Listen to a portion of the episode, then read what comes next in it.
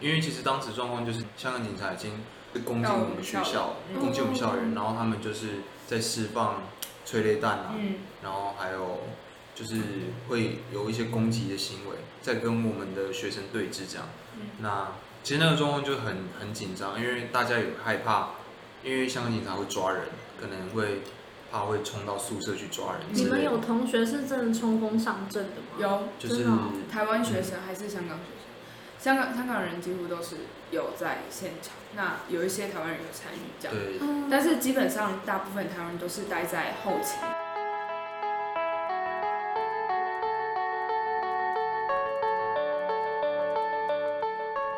嗨，欢迎来到 BND Lab，我是主持人 Kathleen。相信很多人都跟我一样，生活因为疫情而受到了不少影响。这个暑假没办法出国，有人选择在国内玩耍，有人去找了实习。不知道你有没有想过，如果设计系的课程改为远距授课，会是什么样的情形呢？香港的学生在反送中跟疫情的双重挑战下，在就学上又做出了怎么样的选择？那就让我们开始今天的节目吧。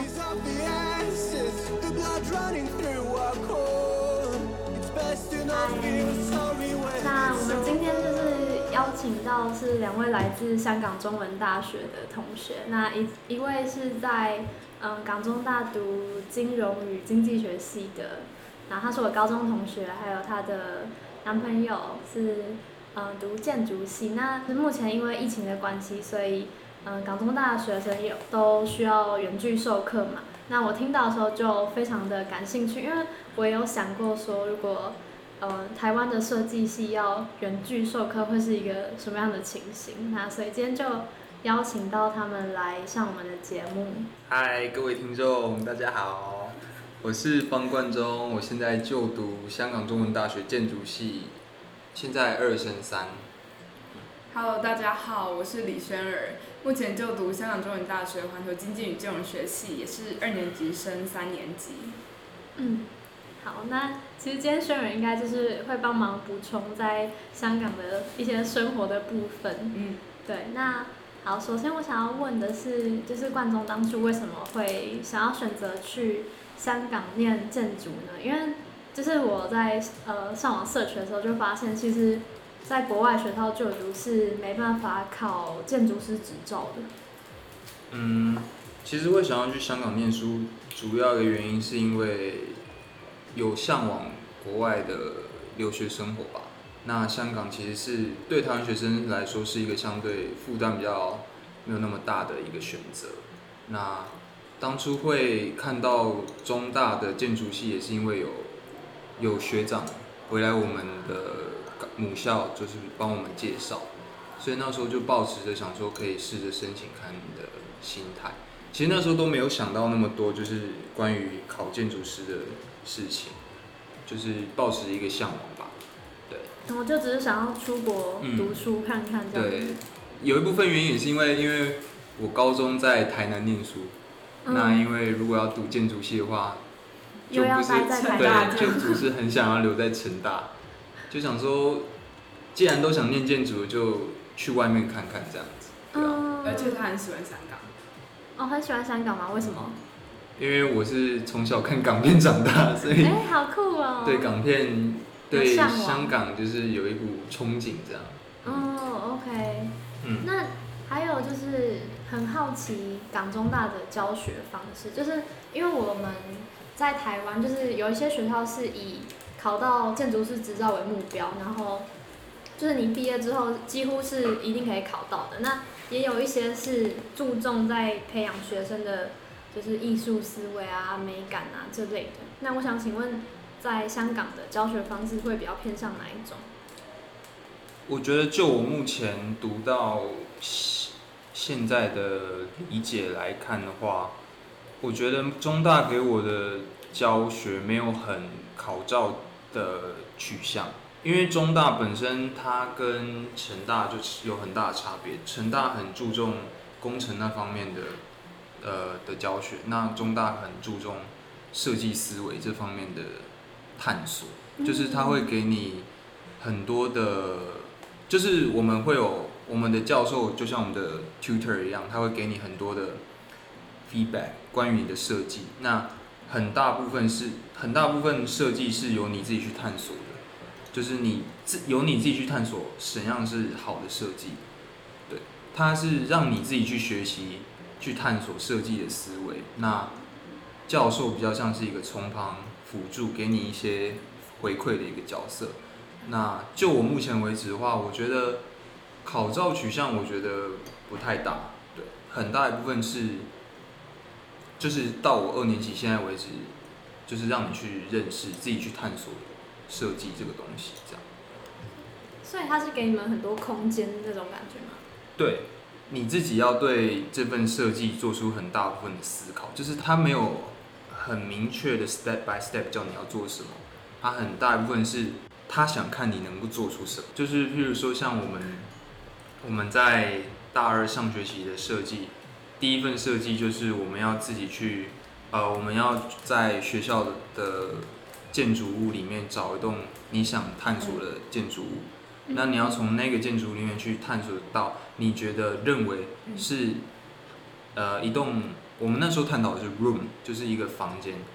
那首先你自己要能够定义出你觉得怎样是一个房间，那这个房间有哪些元素去构成这个房间？那哪些元素是好的？比如说这个梁的位置啊，这个窗户开的位置啊，为什么这个窗户要开在这里啊？它的景观是不是它的景观？是不是它的呃空气流通？是不是它的光线？那些东西就是教授让你自己去探索。然后你自己能够去领悟，自己去发现，这样子，就是它是一个很引导式的教学，很大一部分就是你的学习的成效取决于你投入多少东西去，投入多少精神去发掘跟探索这样子。所以很大一部分是来自于你们自己去吸收，或是。去找的东西，对对对。呃，因为感觉建筑除了在结构力学啊这种比较现实面的考量之外，嗯，大部分的时候是会偏向艺术嘛，就是你想要传达是什么样子的结构啊、理念啊之类的。那想请问你们平常的，就是一些灵感来源啊，或是吸收的知识是从哪里来？呃，我们在做建筑设计的时候，很大一个东西我们会去探讨。一个东西叫做，一个东西叫做 party，它是一个，它是一个，它是一个很抽象、很概念的东西。就是像我们在我们大二的时候，我们在做设计的时候，我们通常会，因为我们建筑设计，我们会需要一个一个基地、一个 site、一个地方，就是你要设计的那个地点。嗯。那跟教授从一开始就会引导你。你的建筑要能够反映这个跟这个 site 的关系，所以第一步当然就从 site 出发，然后你从这个 site 你去感觉到什么，那你从这个地方你要有衍生出所谓自己的 narrative，就是你对这个地方你觉得这个地方在跟你讲什么故事，你觉得这个地方你感受到什么，那你再进而把这些 narrative 把它具象化成。呃，建筑物里面的元素，那这是这是当然这是其中一部分。那随着你的设计的推演的话，你要能够好呃还要搭配的就是你的你的 client 是什么样的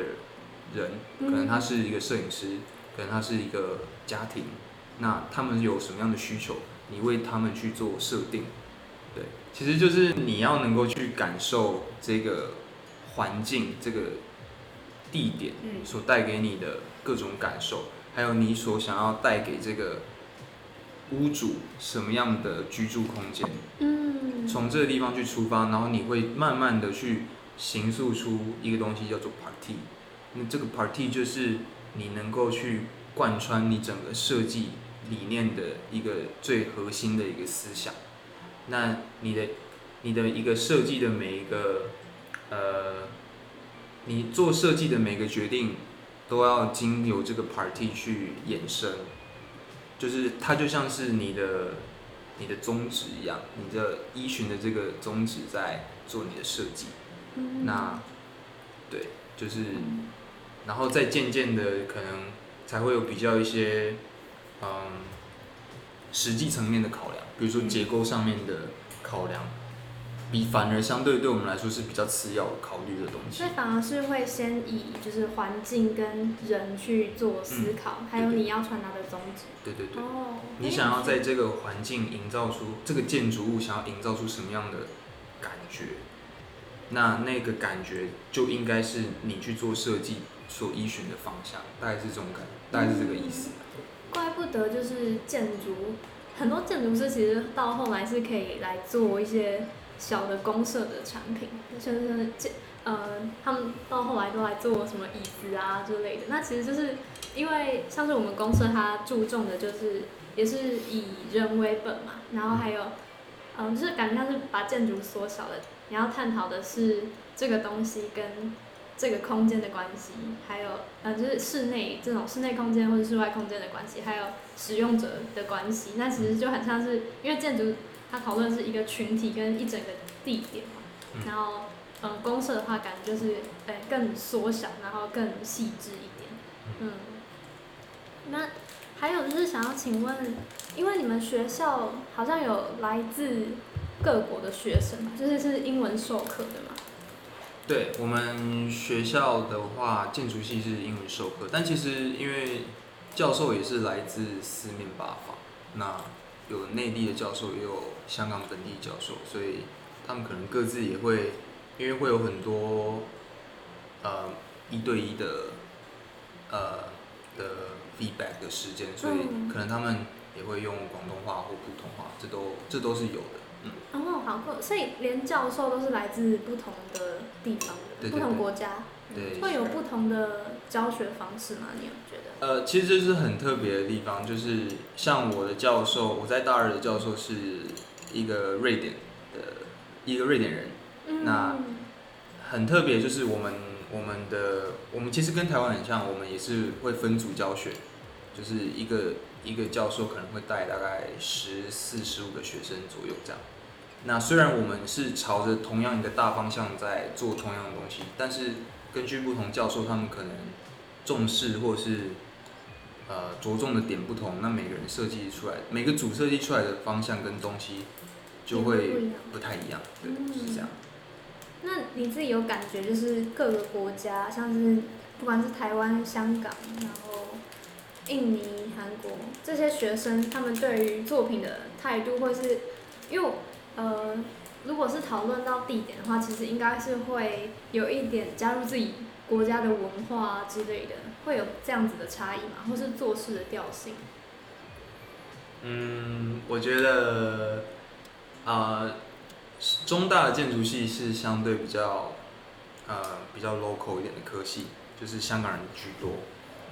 那我们学校的建筑系学生族群大部分都是香港人嗯跟内地生，再加上一些少少的国际生这样子。嗯那做事风格设计的呃方式，我觉得，我觉得应该是这样。我觉得我们学校的学生大部分都是没有什么设计背景来学的，嗯、嗯对，所以其实大家在设计的方式，大部分都是依循教授给我们的一些建议在做设计。因为毕竟我现在才大二啦，所以可能看到大家还都还在摸索跟形塑自己的思考跟创作的方式。嗯那形式风格的话，就是香港人都很喜欢，呃，就是冲死线，就是在设计课的对，在设计课的前几个小时，那就疯狂的通顶这样做，对哦，哎，是这样哦。对。但其实这个状况在每个人都会有啦，但是香港人特别喜欢这样。那那这样子你看得出，就是像是香港跟台湾的教育吗？还是因为设计教育？因为你有没有体验过台湾的设计吗？其实我觉得蛮相似的诶，其实我觉得没有差那么多，就是因为建筑就是一个建筑系的一个最大的特色就是大家的感情都很好，就是其实应该设计系都是这样，就是大家感情都很好，嗯因为大家都会一起通宵。对都是窝在一起，都是窝在一起做事情。对对对。其实都是这样。我觉得台湾的设计教育很着重你的硬实力，就是你的手做模型的能力，你的、哦是是是你的绘图软体的能力，嗯，那些东西是台湾台湾的建筑系呃不是建嗯对应该是建筑系，就是台湾建筑系会着重的东西，就是他觉得你的基本功是很重要的。嗯那我觉得香港给我的教育，可能因为可能香港比较西方的教学方式吧，我也不确定。但是我觉得香港给我的感觉就比较没有那么着重那种东西，它反而注重你的是你的思维、你的思考，就是你是怎么去产出这份设计。嗯，反而是香港设计教育让我觉得他们所着重的东西。其实我觉得我们学校算是蛮好的，因为我是公社嘛，那我们大一主要都是在做模型，嗯然后还有学素描这种基本功。大二的话就是像是建模啊，然后跑一次一个产品被制造出来的整个流程。那到大三之后，我们就会开始培养思维。哦，因为我今天刚好有访问到另一个来宾，然后他就是他觉得设计最重要就是你的沟通能力，就是你要让客户嗯看得懂，或是你要表达出你的思维、你的想法。所以就是，所以台湾其实相较之下也是会蛮着重在你的设计表达能力这样。嗯嗯，那再来就是我很好奇的，就是我从很久以前就很好奇，就是你们在就是去年十一月的反送中，是不是有一个叫是黎明行动对吗？就是港中大它发生警民冲突，然后全面停课。就我知道那时候看轩儿，你们疯狂发现对，疯狂发现就是每每天吃的饭都是看起来非常的寒酸，很像难民，然后我就很紧张，说你什么时候要回来这样子。那可以跟我讲一下，就是你们当时的情况是怎么样？就是上课啊，还有生活。当时的话呢，就是呃那一阵子的话，应该说有，那阵子就是已经有停课停课了，嗯。对，然后后来呢，在有一天哦，那时候呢刚刚好就是那时候我去找他，所以我们两个刚好是在我们学校有一栋建筑大楼，然后就说 AIT，然后那时候我去找他，然后后来我们在那边的时候是看到说远方突然冒起了阵阵浓烟，然后我们就想说到底是发生什么样的事情，然后后来我才就是呃看网络啊，或是看别人的一些现实动态，然后才知道说状况其实并没有非常的好。所以呢，我们才就是想办法，就从 AIT 到我们各自的宿舍，其实都已经呃花了非常久的时间，对。嗯然后那几天的生活嘛，就是其实我们也有才那在在那边就是待了差不多一个晚上，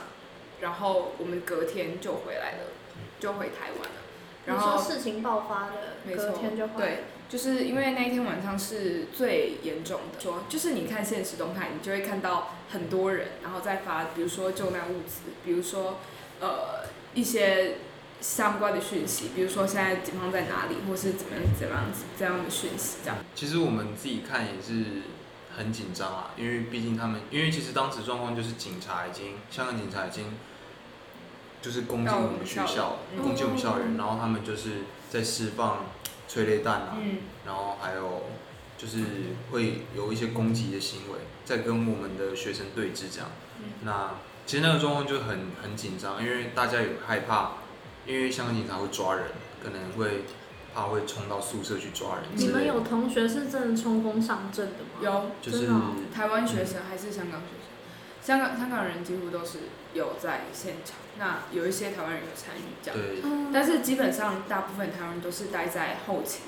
嗯，嗯后勤的方面这样，嗯，因为其实因为他这件事情发生的地点其实离我宿舍不远，所以呢，其实我在我宿舍那一个晚上，我就可以听到说外面到底发生了什么事，你就可以一直听到催泪弹爆发声，什么胡椒弹吗，还是什么之类的，哦，我有点忘记了。反正就是震爆武器啦，就是震爆武器然后还有水车啊，还有水炮车，对水炮车。水，炮车进来，然后那因为我的宿舍那一栋宿舍已经变成一个急难救助中心，所以呢，他们就会不停的说这里还缺生理食盐水，然后这里还缺什么什么物资之之类的，然后他们舍监都在煮食物，然后给那些学生吃，嗯，所以但是后来的话呢，就是因为事态已经太严重，所以我们学校的学生会他们就去联络，就是呃陆委会那边，然后就是想说有没有什么办法能够让在港中大的香港学呃的台湾学生，然后能够平安的就是回到台湾这样子。所以我们在隔天的时候呢，就是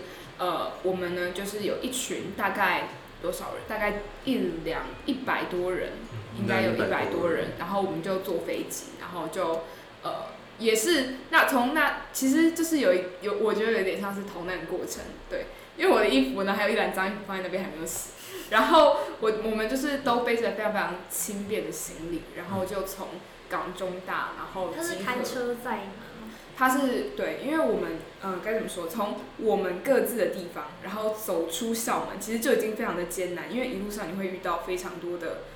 学生，然后或者是一些冲突的地点，所以，呃，我们从那时候，然后就先走出校门之后，还走一段路，然后之后才有游览车载我们到机场这样子。因为好像港警还会封锁之类的。对，但是其实因为基本上学生已经封锁了整个校园，因为他们他们封锁所有校园的出入口，因为他们怕说警察会再度的进入，所以那时候其实校园的出入口都是有非常受到非常严密的。保护着，对，然后我们就是呃好不容易，然后就是穿过去，然后这样平安的回来，对，然后没有想到又碰上了疫情，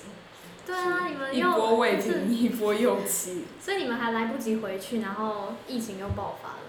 没有，我们下学期有回去，嗯，就是三周的时间，嗯，就是因为香港。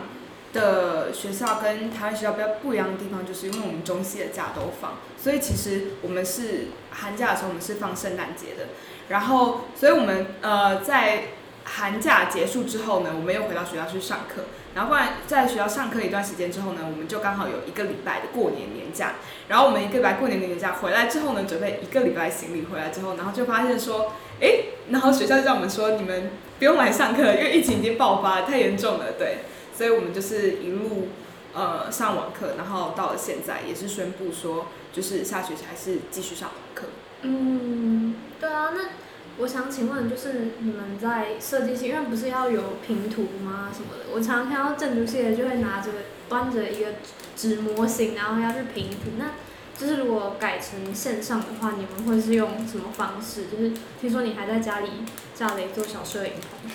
哦，因为。因为我们，因为就是变成线上上课嘛，所以你所有东西都要把它电子化。对对对。所以我们，我们包括在上课的时候，我们就是要把自己的作品整理一份，就整理，就是把每次要跟教授讨论的东西整理成一份 PDF，跟教授讨论。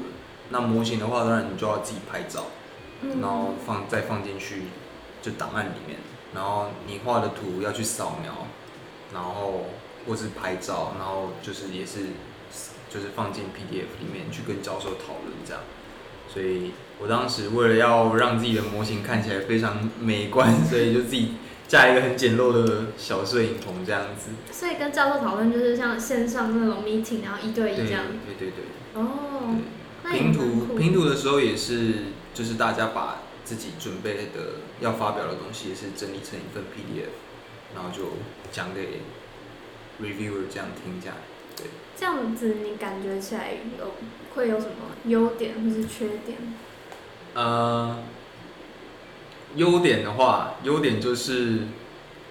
我在我的房间里面做设计，所以我想做到几点，我就直接我做到几点，我觉得累了，我就直接上床睡觉。我如果在学校的话，我还要从戏馆再走。因为我的宿舍在山上，我的戏馆在山下，然后我还要再从戏馆一路爬山爬回去宿舍。这样你应该常常直接睡工作室吧？就是戏馆。对，就是戏，他们的戏馆有那个淋浴间，然后就是专门就是让那些熬熬夜通宵的学生去淋浴，然后有睡袋还是什么帐篷？没有帐篷。好。其实好处我觉得真的没真的没什么好处啦，对，因为我觉得很很少的那个交流啊什么的，就对交流真的很很很需要，就是因为你在家自己做，你就不可能跟朋友就是随便哎说你帮我看一下这个模型怎样，就不太可能，对对对，对啊，然后嗯，呃学校的很多的设施你也用不了，就是而且他们学校还有那个很多的仪器的雷切什么之类的都都没办法用。你们雷切要钱吗？不用啊，好羡慕，啊。我们雷切要钱。就是那些资源都用不到，而且哦，我们有一堂课，那时候上学期还有一堂课是建筑史，那我们建筑史就需要书，嗯，就是我们做报告需要书本，嗯，然后呢很多很多书本都要从图书馆借，可是我们根本就去不了学校，嗯，就我们那时候做那份作业也是很大很大的困难度啊，嗯。就是很多资源都用不到，那然后那时候有他们系馆还有他们还有特别一个就是专门 for 建筑系的图书馆，哇塞，然后，对啊，很，然后有一堂课是 Building Technology，然后那一堂课也是，那堂课也要用到很多的，就是工作工作室的东西，仪器的仪器那些，然后材料什么我们都没办法统一一起在学校做，就有很大的困难度这样。嗯，对，材料也是一个问题，对啊对不对对啊对啊？嗯，那你回台湾是怎么找材料？就是其实我觉得我在台湾就是相对幸运啊，因为在台湾要买材料不会，反而比较方对，便，不会很难啊，因为。嗯而且台湾台湾疫情就相对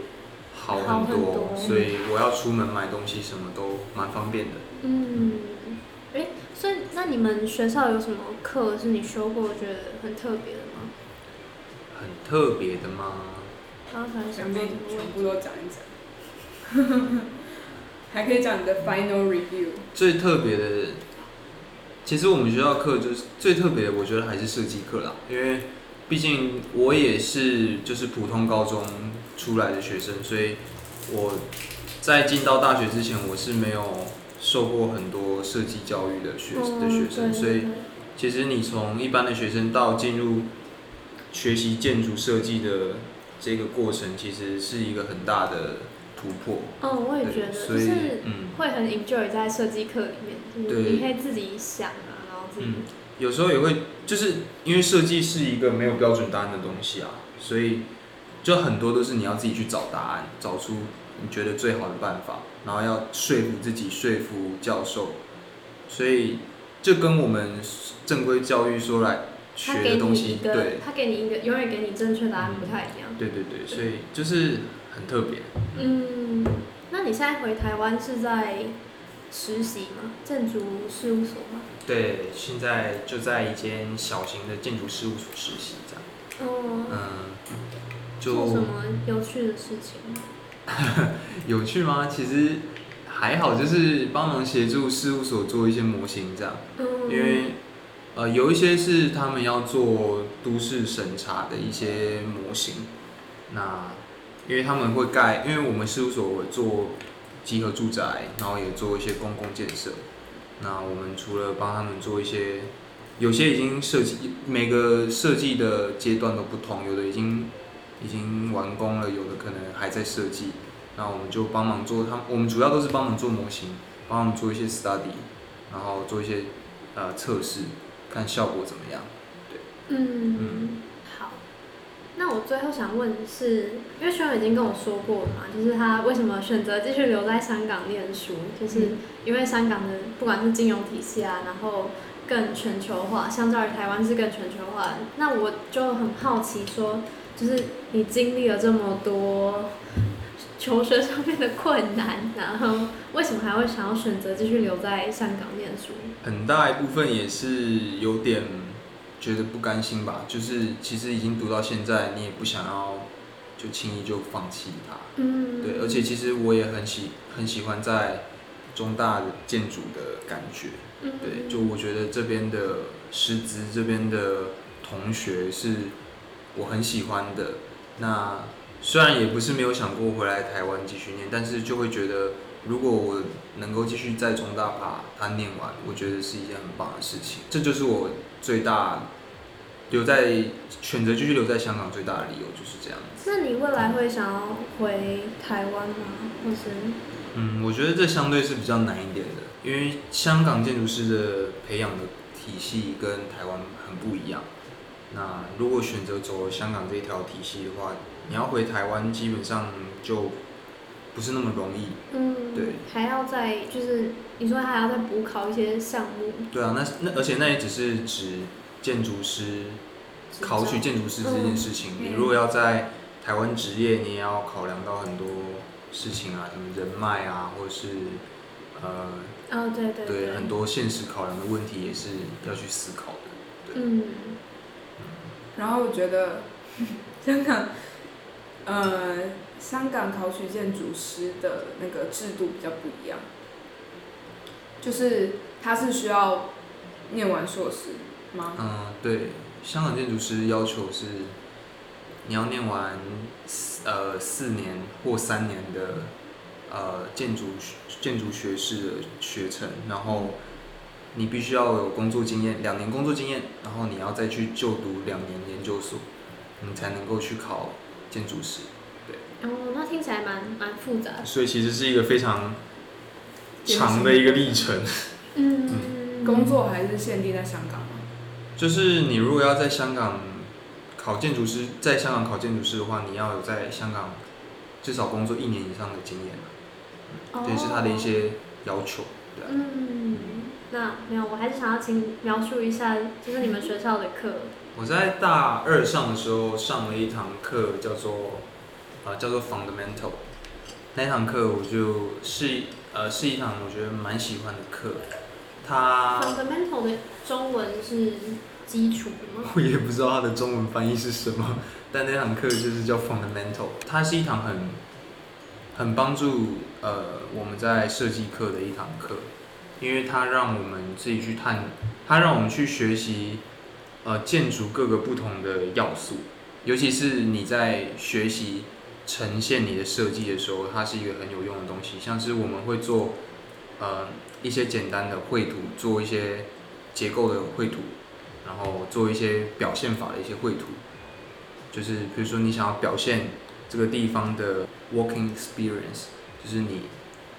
你的你在走在这个空间里面的感觉是什么样？嗯你如果透过绘图，你去呈现这样的手这样子的表现，那很有趣，是对画画去表现那个氛围，嗯是这样吗？很大一部分是透透过手绘的部分去去做，你们手绘是用什么材料？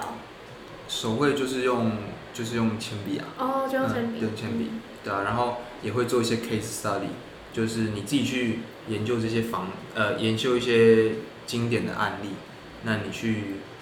呃，也是学，就就是用之前学过的方法去呈现这栋建筑，比如说它有什么几何元素，你用你用一些 diagram 去把它画出来，然后它有什么样的 structure，它的可能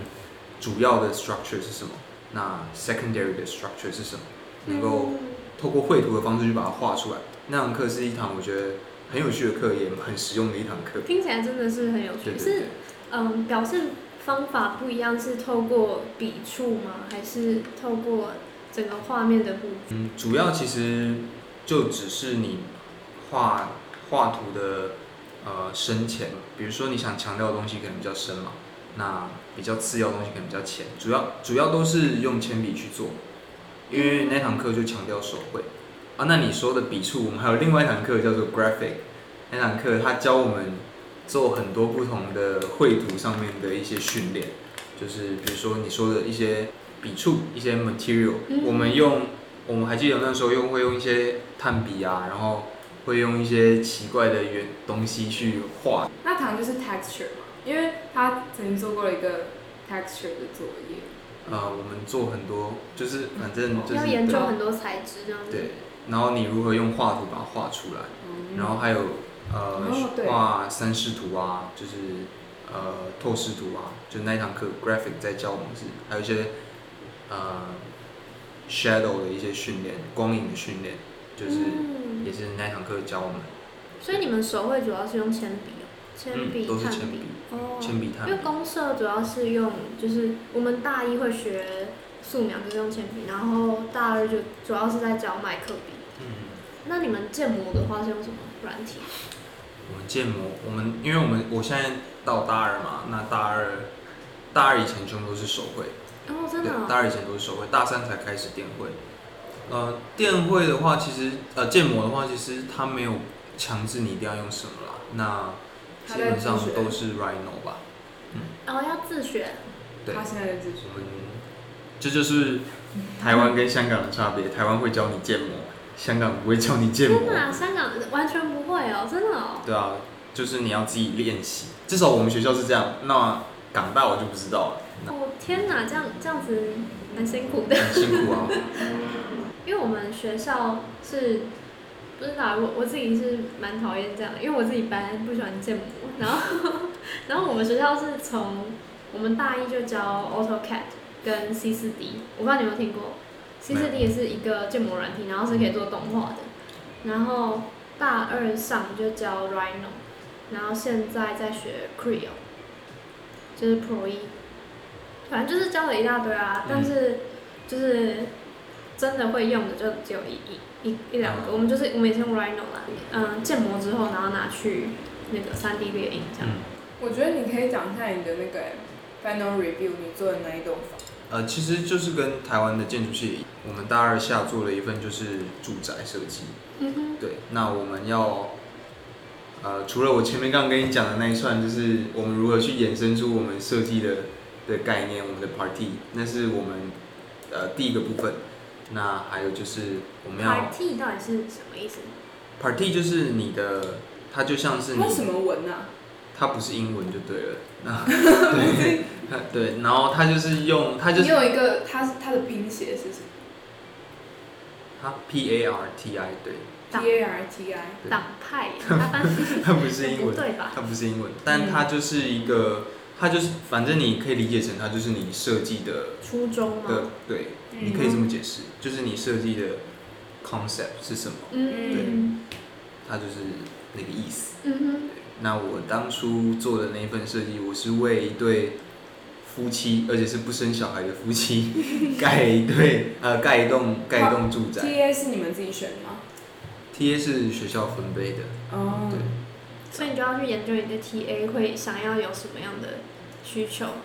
嗯，对，我们其实就是我们自己为我们自己设定啦。哦。对，我们为我们自己设定。那我们的哦，我们的我们的屋主要跟我们的设计的 party 要做一些连接。嗯。对，比如说他们像我的房子，我我那时候我做的那栋房子算是一个景观建筑吧，就它有点，因为它有很大一部分是在。地底下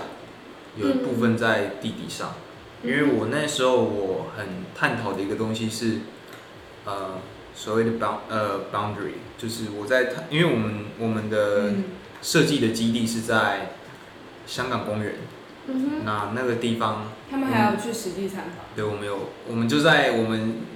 在学校上课的前三周，我们好险，我们有去 site visit，就去实地实地看，然后。去体验那个地方给我们的感觉，嗯，然后去进而去演示我们的我们的设计理念这样，然后再搭配我们的呃屋主的需求，然后去设计这样。那最后呈现的方式是用什么？你说 final review 吗？对。呃，呈现的方式。作品集。不是作品集，就是。Sorry。它就像是一个 presentation 啊，其实。你们需要做一个模型出来。呃，要啊，当然要，就是，哎，其实也不一定要，那个，那都不是强制的，不是重点。对，就是你觉得怎么样的，应该说你觉得什么样的东西可以最完美的去诠释你的作品跟你的设计理念，那你就做什么。那当然，模型是一个非常好的方式，所以基本上大家都会做模型。嗯。对啊，那如果可能说你这栋房子很强调它的某一个部分，那你就特别去做那个部分的一些。图跟一些 diagram，就是看你是你什么需求，就去做什么样的东西。然后其实就像 presentation 一样，就是呃把你整个设计的理念，然后你是怎么去发展，然后最后呈现出来的东西是怎么样。那甚至你也可以说，哎，因为它未来可能还可以怎么样再去做改善跟发展，这都是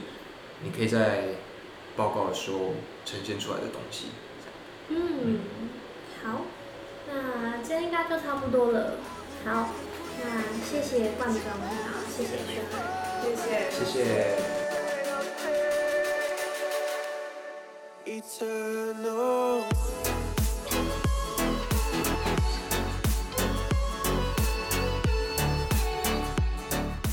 今天冠中和轩儿与我们分享了他们在香港的求学生活。香港中文大学是以英文授课，教授跟学生也都来自各个国家，更因此激荡出不同的文化交流。港中大的建筑系比起台湾注重扎实基本功的教育方式，更倾向培养学生的设计思维，有很多时间给学生探索自己做设计的初衷。那他也与我们分享了反送中那段日子遭遇的种种。和回国后远距上课的经验。如果你喜欢今天的节目，那欢迎你到 Apple Podcast 下方帮我留言打新评分，也可以在 Instagram 上面搜寻 BND 底线 LAB 就可以找到我们。那就谢谢你今天的聆听，我是主持人 c a t h l e e 我们下周见。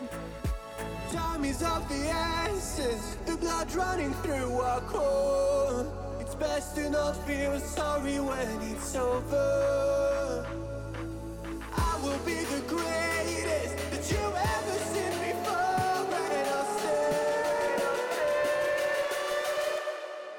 eternal.